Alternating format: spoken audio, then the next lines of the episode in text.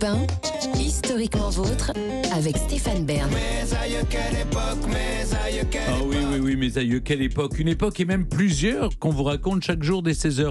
Toujours avec Jean-Luc Lemoyne, David Castel-Lopez, qu'on retrouve dans un instant. Et aujourd'hui, avec vous, Olivier Pouls, notre guide culinaire vivant. Ça s'est passé dans le passé. On remonte au temps de Cro-Magnon, Olivier, une époque où fut inventée la cuisine, tout simplement. Tout simplement, voilà. On l'a vu ici, vous vous en souvenez peut-être, c'était l'une des premières émissions.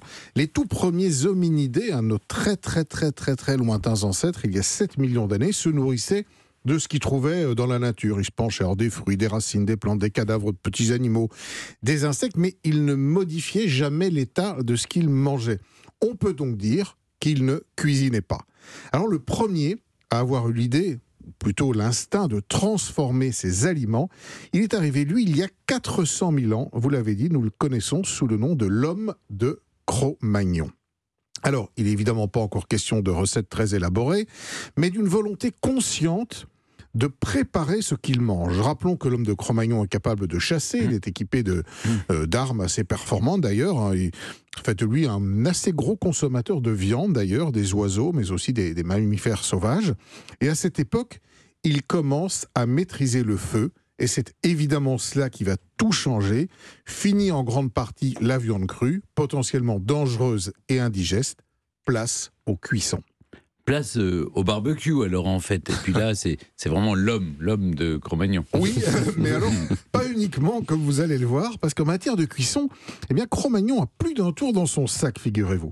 Alors la pierrade, cuisson à même les pierres très chaudes qui sont mises dans le feu, le four, en creusant un trou dans la terre sous les braises, à la braise directement, on a retrouvé des morceaux d'eau brûlés qui pouvaient servir de broche.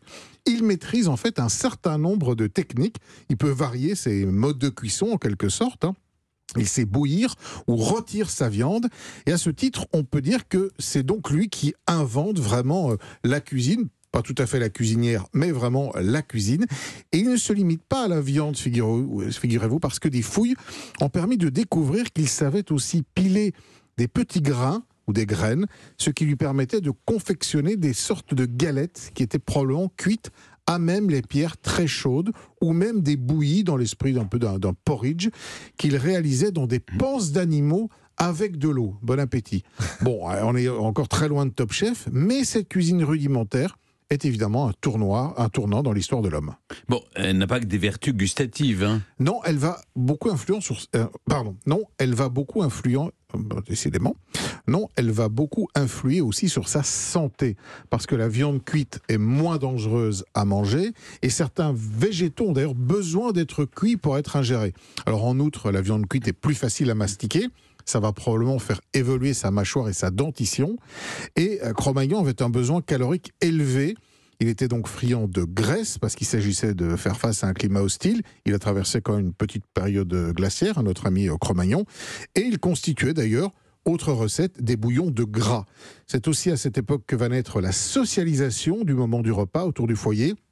On pense que le fait de se réunir pour manger ensemble des aliments préparés a contribué à développer le langage, né par nécessité de communiquer, puis peut-être parce qu'on s'ennuie aussi un peu. Et donc, même si l'homme maîtrise le feu et prépare ses aliments, il garde encore un intérêt pour le cru, et figurez-vous, même le pourri, parce que certaines viandes étaient consommées très faisandées, comme on dit euh, maintenant, et il pouvait manger aussi le contenu d'estomac de petits herbivores euh, qui, sous l'action des sucs gastriques, avait fermenté il avait inventé une sorte de choucroute. Alors, si je vous en ah, choucroute l'eau à la bouche. C'est horrible. Ah, la choucroute, c'est du chou fermenté. Hein. C'est donc mm. des végétaux qui ont fermenté. Mm. C'est exactement ce qui se passe à l'intérieur de la, de la, de la panse d'une mm. vache. C'est du vomi, en fait, ça ah, oui, oui, un peu.